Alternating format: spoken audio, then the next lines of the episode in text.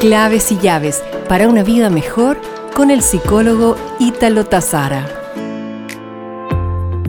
Hoy deseo abordar contigo una mirada interior para darnos cuenta cómo es nuestra escucha activa. ¿Has notado que cuando conversas con alguien e intentas dialogar sobre un tema que te apasiona, el otro, más que escucharte, está siempre pensando en cómo contradecirte? Esto es justamente lo que sucede, en que estamos más atentos a dar nuestro punto de vista que escuchar activamente lo que el otro me dice y captar el qué motiva su hablar.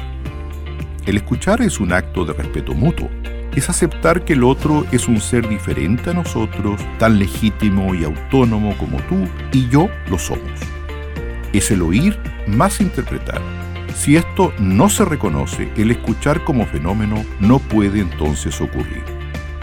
Cada vez que rechazamos a otro, sea este un hermano, un amigo, un cliente, un país, restringimos nuestra capacidad de escuchar. Hoy en día, en un mundo tan complejo como el que vivimos, el escuchar se transforma en un elemento fundamental que permite asegurar la convivencia misma.